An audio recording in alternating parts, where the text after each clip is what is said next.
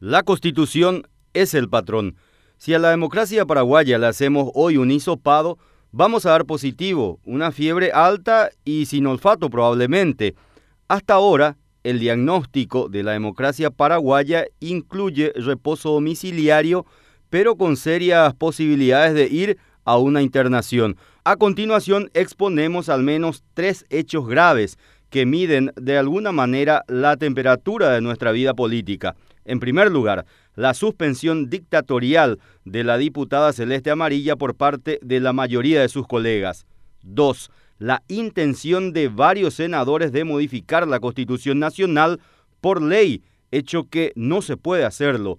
En tercer lugar, la querella de una viceministra de tributación del gobierno Horacio Cartes. Estamos hablando de Marta González contra el periodista de nuestro diario Juan Carlos Lescano y la directora de ABC, Natalia Zucolillo. Con seguridad, hay una larga lista de hechos inconstitucionales en el país que son capaces de llenar páginas y espacios en nuestro medio de comunicación. ¿Por qué solo nos referimos a estos casos?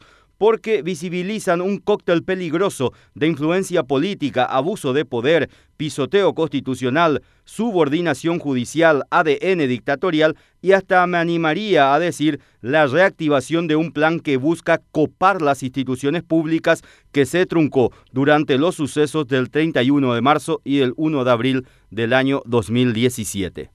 Con el asesinato del joven dirigente liberal Rodrigo Quintana en plena sede del Partido Liberal Radical Auténtico durante un atraco policial, siendo ministro del Interior Tadeo Rojas, actual diputado colorado cartista, y la posterior derrota electoral, pensamos que iban a abortarse aquellos planes autoritarios, pero volvieron con todo, hasta tal punto que un enviado de los Estados Unidos, Francisco Palmieri, en abril del año 2017, tuvo que visitar Asunción de alguna manera para inhibir esas intenciones autoritarias. El caso de la diputada amarilla resulta hasta grosero. Ninguno de los 47 diputados, 39 colorados y 8 liberales pudieron argumentar en forma clara por qué suspendieron a su colega por 60 días sin goce de sueldo.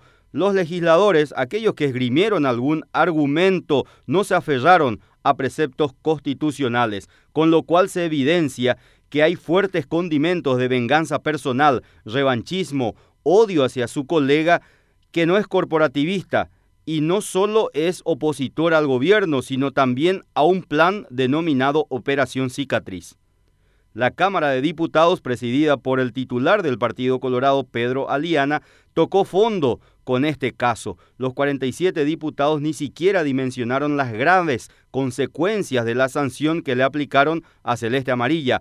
Hasta parece que cumplieron una orden superior porque de una manera prácticamente insospechada sumaron 47 votos, algo que es muy difícil en la Cámara de Diputados que tiene 80 miembros ni para lograr la pérdida de investidura de dos de sus colegas que están presos, reunieron una minoría por lo menos.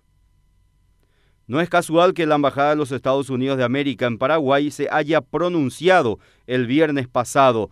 En términos diplomáticos, dijeron poco más, poco menos, que se debe garantizar la libertad de expresión. Eso no se tuvo en cuenta en la Cámara de Diputados y la cosa se agrava porque la legisladora opositora se refirió al dinero sucio y al dinero espurio. El presidente Mario Abdo Benítez al día siguiente de la sanción tenía que haber ofrecido una conferencia de prensa para marcar distancia de sus diputados de Añetete. No olvidemos que la Constitución es el patrón de la democracia y no una persona.